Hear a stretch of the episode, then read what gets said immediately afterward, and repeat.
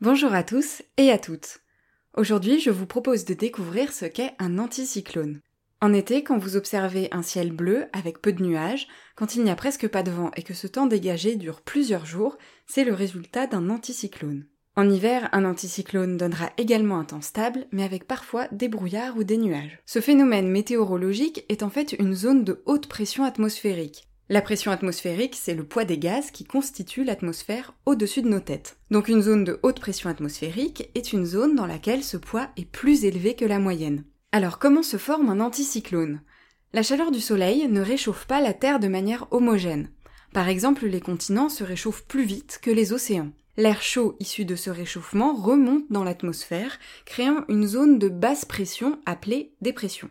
Cet air chaud pousse les masses d'air froid qui redescendent ensuite vers le sol, formant des zones où la pression atmosphérique est plus forte.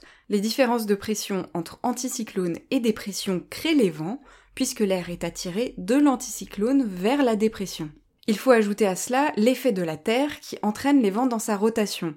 Du coup, les vents tournent autour du centre d'un anticyclone, dans le sens des aiguilles d'une montre dans l'hémisphère nord et dans le sens inverse dans l'hémisphère sud.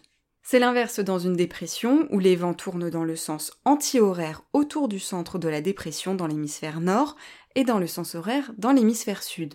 On comprend mieux ainsi pourquoi les deux stars des bulletins météo, l'anticyclone et la dépression, sont indissociables.